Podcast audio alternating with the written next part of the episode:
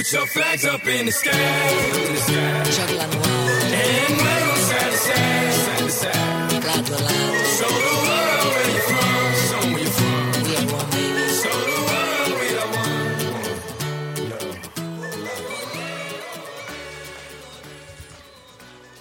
各位看球者说世界杯特别之声的朋友们，大家深夜好，我是塞尔克松大学。那今天呢，这场这个算是准直播的节目，是一个深夜福利啊，就是现在凌晨三点半，那么还有半个小时时间，比赛就要开始了。这场比赛呢是巴西和德国的半决赛，那这场比赛呢也受到了大家这个空前的关注。那么今天呢，呃，巴西的主力阵容是这样的：守门员是塞萨尔，呃，四个后卫是麦孔、鲁伊斯、丹特和马塞洛，两个后腰是古斯塔沃和费尔南迪尼奥。那么中场包括浩克、奥斯卡、伯纳德，啊、前锋啊单前锋是弗雷德。德国队呢也是排出了四二三幺的阵容，守门员诺伊尔，啊后卫是拉姆、博阿滕、胡梅尔斯和维德斯，两个后腰施维施泰格和迪拉。那三个中场是穆勒、克罗斯和厄齐尔，前锋呢是克罗泽。那今天的这个阵容呢，其实是两个这个相似的阵容对在一起。呃，巴西队呢这场比赛是丹特顶替了这个不能上场的席尔瓦出战，呃，右后卫呢还是上了麦孔，而没有上阿尔维斯。呃，那么这个大家这个一直关注的，呃，内马尔受伤无法出战的内马尔是由伯纳德替换他。这个伯纳德呢是来自于现在是在呃乌克兰的顿涅茨克矿工队效力。那他其实，在巴西国家队，我之前查了一下资料，他现在好像到现在目前为止还没有进球，因为他也比较年轻嘛，他是九二年出生的，那今年是二十一岁。那这场比赛呢，他是一个呃很有速度、很有这个爆发力的球员，他个子不高。那么他是不是能够呃给德国队这种这个边路上的这种速度上给德国队造成一些麻烦？我觉得这是可以可以关注一下，值得关注一下。呃，因为他也很有可能跟这个呃拉姆对位，那么也有可能跟赫维斯对位。那么这样的话，就是真的是对边后卫来说是个蛮大的冲击。那德国队呢这场比赛是先发还是和上场一样，是这个克罗泽作为单箭头主力啊？这个我其实也没有想到，我觉得克罗泽啊以这样的一个高龄 还是能打到先发，我觉得也是非常佩服。那么呢，拉姆呢也是又一次打了右后卫的位置，而没有这个像呃勒夫在世界杯刚开始的时候把他安排到后腰啊这样的选择，已经还是改回来了。那这场比赛呢，我个人的这个看法是，我觉得呃巴西其实在呃内马尔不能上场的这种情况下，对巴西的影响是蛮大的。但是呢，嗯，倒是有可能就是在进攻路线上反而会多一些选择，因为不是完全依靠那一个核心了。所以说我个人觉得巴西在这个进攻上可能能打得更纷繁复杂一点，我觉得对德国来讲也是个考验。那么呢，呃，德国如果是在这个就是开场之后不能很，就还是那个老道理，就是如果说德国不能很快的把这个比赛拖入他们自己的节奏中，那对德国来说非常难，因为他其实他们的这个打顺风球，那绝对是世界上最棒的；那么打逆风球，那可能就很一般。所以说，这个之前我刚看这个中央台解说里面也说到，就是呃，应该是刘刘家远说的，说是这个呃巴西呢有点像以前的德国队，这个现在德国队呢有点像以前的巴西队，我觉得这个很有道理。呃，这个恰恰表现了这种双方的这种风格上的流变啊。那我个人的这个倾向是，我觉得九十分钟之内双方很难分出胜负，很难分难解，最后是打平的状态。那如果说到了加时赛，到了点球大战，那么这个胜利的天平很有可能倾向于巴西，毕竟是东道主在这儿啊，东道主这个这个光环还是能够辅佐他们继续下去。因为这场比赛还有一个特点呢，是这个就值得一说的点是裁判。那这个裁判呢是墨西哥人罗德里格斯，他这场比赛只是是他这本届世界杯的第三场执法，那前两场执法都是在小组赛，他淘汰赛这还就是第一场执法，那么就直接是半决赛了。那前一场比赛呢，他是呃执法的是乌拉圭和意大利的比赛，就是他错过了苏亚雷斯的咬人，所以说我们觉得，如果这样安排让他执法这场比赛的话，我们假定哈他可能会倾向于东道主多一些，似乎我们最后也没法这个更多的去啊，去去指责他或者怎么样，毕竟他前面已经有过啊有过一些所谓的误判的这样的前科了。那我觉得这可能是国际足联留了一手啊，所以说东道主呢，至少在裁判上应该是占了上风的。呃，所以说我个人的预测呢是巴西和德国队打成一比一，嗯，最后的巴西队进。好，前瞻就到这里。那因为这两天呢世界杯休战，我们的看球者说播客也是休息了两天。那我补上这个之前的两场四分之一决赛的点评。第一场呢是阿根廷一比零战胜比利时，最佳球员是阿根廷的后卫加雷。比利时的门前有库尔图瓦，后卫上有。孔帕尼中间有阿扎尔，但是你知道比利时缺谁吗？他们啊缺一个能上场的威尔莫茨。阿根廷呢，仍然依靠梅西策动的一次进攻取胜，他们仍然是一个人的球队，仍然是赢一个球的球队。再加上前一天德国淘汰法国，一切都按照着回归1986年的剧本上。另外一场比赛里面，荷兰120分钟之内0比0战平哥斯达黎加。点球大战战胜对手，最佳球员是哥斯达黎加的守门员纳瓦斯。哥斯达黎加全队啊，这个我不知道大家玩不玩 FM 啊，他们的 determination 值都已经达到了满分二十分，他们的雄心、耐心、决心，把荷兰队逼到了放低姿态、派出秘密武器的境地。范加尔呢，点球换门将，成为世界杯一幕新的传奇。克鲁尔有六天时间钻研对手的点球习惯，而且这一举动能告诉对手，也告诉自己队员，我们是有准备的。四分之一决赛结束之后，我在知乎网上看到这样一个问题，就是怎样评价范加尔在点球大战前换守门员的做法？那我当时呢也是，呃，因为当天早晨看到这个。呃，这一幕啊，我觉得非常的感慨。我觉得这个守门员这个在点球大战之前更换啊这样的一幕，我还是头一次在现场直播中看到。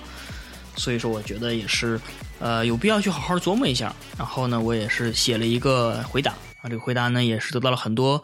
呃很多网友们、很多知友们的好评，我也非常感谢。那么在这里呢，也是分享给大家。呃。那天啊，我是熬了一晚上夜，两场四分之一决赛，我踢的是激烈有余，精彩不足，闷战连连。不过呢，早上我看到这个换人啊，觉得这一宿都值了。快到中午的时候呢，还是越想越有味道。我觉得这个是来自主帅的一记绝杀。那我们来聊一聊啊，范加尔点球大战换门将十个值得回味的奇妙之处。第一点。啊，这个选择呢，其实并不是突发奇想，是早有准备的神机妙算来的。范加尔呢，赛后说他早就考虑过这个问题。队里头三个门将各有所长，但是呢，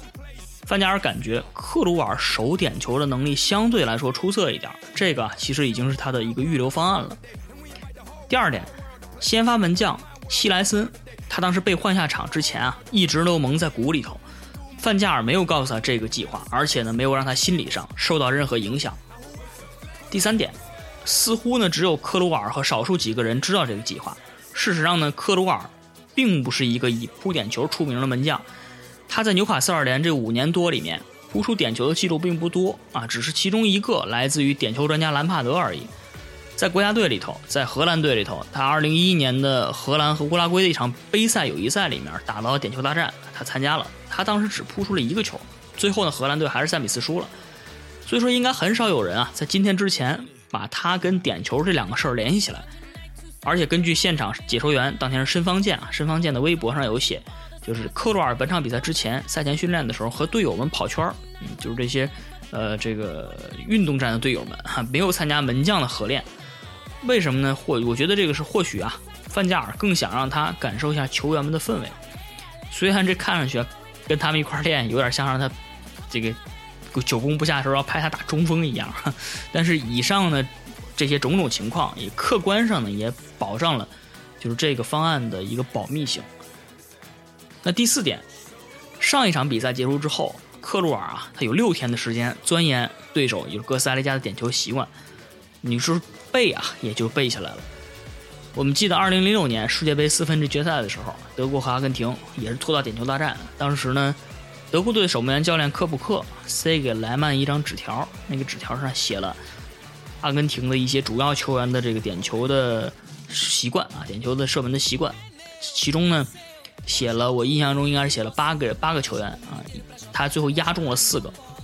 果然也是扑出了两个球，这个跟这个是有密切关系的，这成为了一个世界杯史上的一个传奇了。那二零一四年世界杯啊，八年之后。这个四分之决赛里面又是这样的一幕，但是呢，这一幕我觉得我个人的评价是，克鲁尔他自己啊就是那张纸条。第五点啊，克鲁尔赛后接受采访的时候说，这个经历啊不可思议。虽然他知道范范指导范加尔范指导可能在这个加时赛的时候把他换上去，但是没想到会这么晚啊！他一直等到一一百二十分钟才把他换上场。上场之后呢，他说他还来不及想太多，过多思考啊，扑了两个点球，发现荷兰队啊就进半决赛了。那第六点，节目接着说说这时间，确实这时间太晚了。我们根据国际足联的规则规定，赛后我有查过，就是加时结束之后啊，你不能换人踢点球了。这个是国际足联二零零七版的规则里面关于点球大战人选的一条内容，它大概意思是这样的，就是只有比赛结束之前啊，包括加时赛的时候，一百二十分钟。还仍然在场上的球员才可以参加点球大战，也就是说什么呢？如果你这个球没有来得及出现啊出界呀、犯规啊之类这样的死球的话，那这个克鲁尔就换不上人了啊！这我们有一个朋友，一个网友马嫩，他在微博上也举了一个，也是荷兰教练希丁克当年的例子。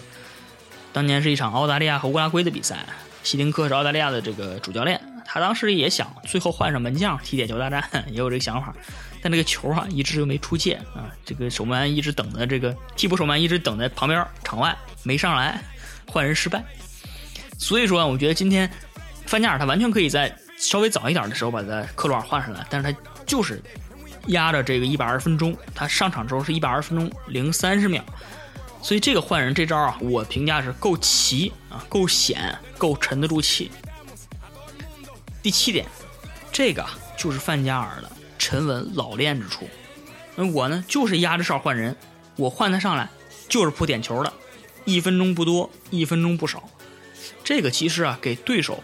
本队队员、克罗尔本人乃至所有观众，甚至包括谁，范加尔自己，都带来了很强的心理暗示。我们说守门员一般来说没有一没有这个体能问题啊，比其他球员来说的话，他体能消耗会少很多。那换门将，要不然是门将受伤了，要不然就是功能性换人。我们按常理推断，用一个手冷的啊换一个手热的下来，只有一种可能，就是这个手冷的非常善于扑点球。所以说，就算是克鲁尔，他本来不是一个扑点球的专家，这一上场，哎，他就是了。第八点。点球大战里头啊，一支成功防守全场，把比赛拖进点球大战的弱队，通常呢在心理上他会占上风。而这场比赛呢，近乎神迹的哥斯达黎加门将纳瓦斯，一百二十分钟里面高接低挡，无所不能。本来他应该是点球大战的主角来的，但是呢，这个顺理成章的剧情，就是因为范加尔这一个换人，把整个的气场全都扭转了。第九点，前面三组点球。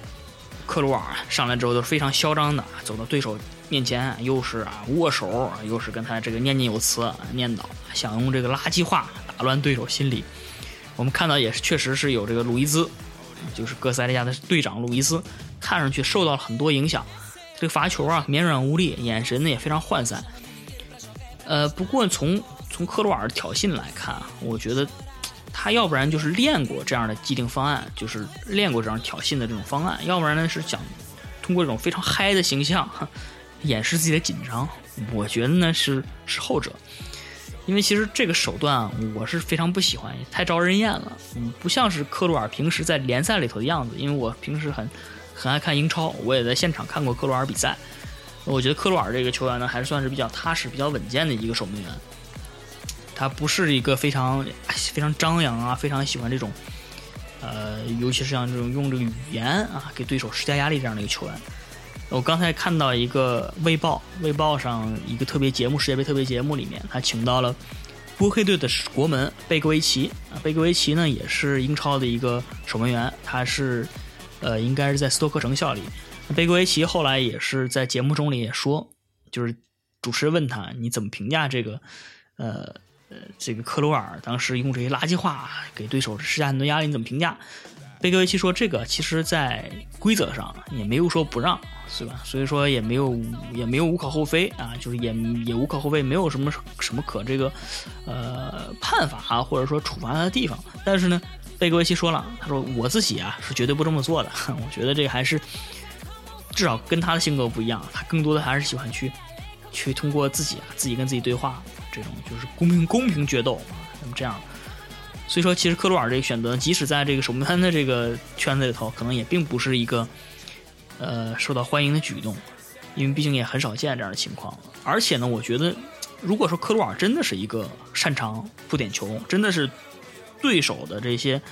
啊点球习惯他都摸得很透的话，他心里应该很有底，也没必要去这么这么夸张去做啊。我是我是这么想啊。第十点，咱们说的第十点啊，最后一点。哥斯达黎加呢是还是罚进了三个球啊？他们上一场比赛呢就是点球过关，所以说一定要专门练过点球，而且呢研究过对方的守门员。不过我觉得这场比赛他们研究的应该只是首发门将希莱森的这个扑球习惯，他们完全没有想到最后会把科洛尔换上来扑点球，所以说这还是比起我们老谋深算的范加尔来说还是少算了一步。啊，最后我们总结一下，这个就是范加尔的神机妙算，心理呀大过实力。但是呢，这个绝对是早有预谋的冒险一搏。毕竟呢，以荷兰在大赛上百分之二十的点球大战胜率，通过这样的一种偏门的技巧来赢，我觉得算是智者的选择。那从责任上来说，万一输球了，希莱森没有责任，克鲁尔呢换上场门将他有一定责任，但主要责任是谁？是范加尔，所以他把这个责任完全的基本基本上是完全的揽到自己头上。他完全可以不换，但是他最后还是做这样的选择。我觉得这个是勇者的选择。那但是呢，如果说后面比赛啊，就是半决赛或决赛里面，或者三四名，三四名应该也也有可能踢点球了。如果还用这招的话，我觉得不一定好使了。而且这个面对巴西呀、阿根廷啊、德国啊这样的都是强队来的，你如果忍到一百二十分钟只换两个人，留一个人，留一个守门员在那儿呢，我觉得这个风险太大了。嗯，而而且呢，这个。故技重施啊！你这招已经被大家看过了，你再用，算不上大师了啊，难堪大师风范啊！这个我后来又看到这个这个回答这个答案，很多这个朋友转转发，还有很多朋友传播这个这个答案。我后来想很多，我觉得其实，在足球场上，一个教练能够。改变的东西其实很有限的，所以说我们看到这个范加尔呢，能够通过一些选择来改变比赛进程，甚至可能改变一届杯赛的进程。我个人是非常佩服。而且呢，这个是范加尔，虽然说他已经声名在外了，但是他这是范指导教练生涯的第一届世界杯，他最后呢还是非常坚定、非常笃定的压上了自己的命运，哎，压上了自己的信任，做出了这样的一个精明而且无私的选择。这个真是勇者，勇者才能这样选择。所以，一个人啊，你在拥有智慧的同时，你如果还能拥有足够的勇气，我觉得这个就足够值得称道了。那好啊，我们这个这个关于范加尔、关于神奇换人聊了也很久了，这边比赛要开始了，我们一块看比赛。那以后关于。范加尔关于荷兰队，因为荷兰队这届比赛我是很很欣赏，尤其是很欣赏范范加尔的这种临战的这种指挥。那有空呢，我们还可以会和大家再聊，再多聊，再多写一些文章跟大家交流。那好，这个比赛我们看到现在是啊，丹特 丹特在跟拉姆在跟穆勒互相拥抱，这都是拜仁慕尼黑队的球员，都是队友啊。这场比赛很多拜仁的球员在场上，那这场比赛呢也一定是。非常的精彩，那好，我们现在一块看比赛吧，拜拜。